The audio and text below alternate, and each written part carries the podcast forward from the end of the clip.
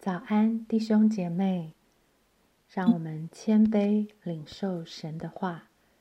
雅各书一章九到十一节：卑微的弟兄升高，就该喜乐；富足的降卑，也该如此，因为他必要过去，如同草上的花一样。太阳出来。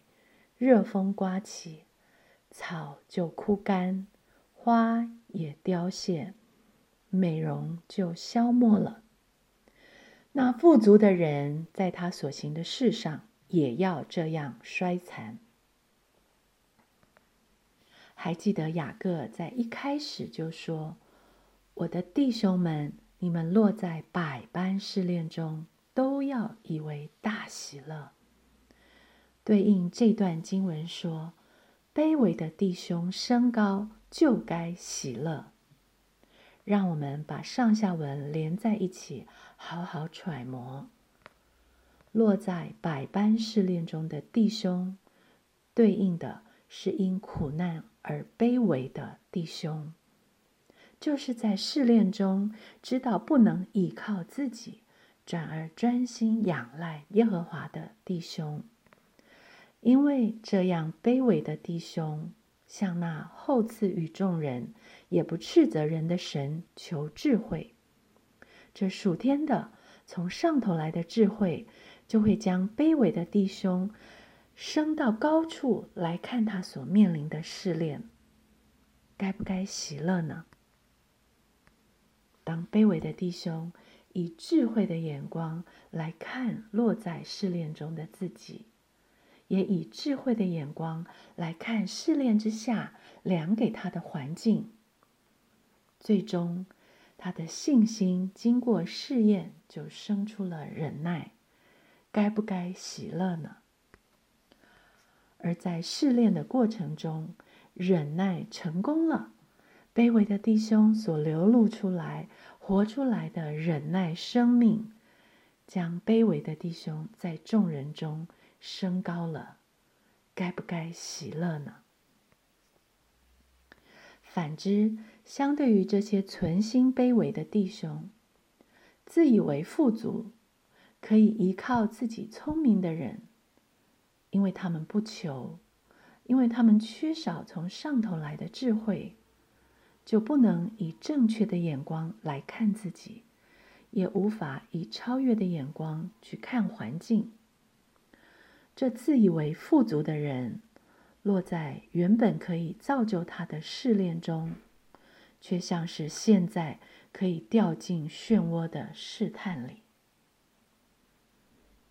人在试探中凭血气所做的事是没有定见的，因为没有坚定的信心，这样的眼光看到全局。也没有超越笃定的眼光看到整个事情的全貌。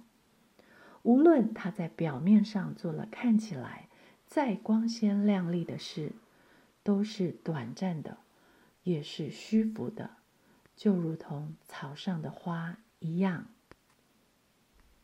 因为肉体血气的行为不是从生命里发出的光芒，只要太阳出来一晒，困难一来。行为就不能持续，草必枯干。因为咬牙的隐忍不是从信心里生出的忍耐，只要热风刮起一吹，行善的动力就吹走了，花就凋谢，忍耐也就不成功。好可惜，生命经过试炼，并不能带来任何的。益处任何的改变，没有改变的生命，也不能对人产生任何影响。所以经文说，他必要过去。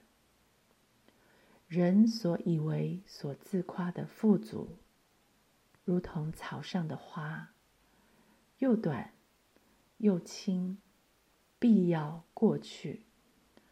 而且如太阳出来的热度，如热风刮起的速度般转眼如飞而去。那原本以为可以依靠自己聪明搞定一切的富足人，那凭血气逞一时之快的富足人，希望你我在所行的事上经历这样如同草上的花衰残之后，可以降卑下来。倘若这样，那消磨的美容就成为你我的祝福。因此。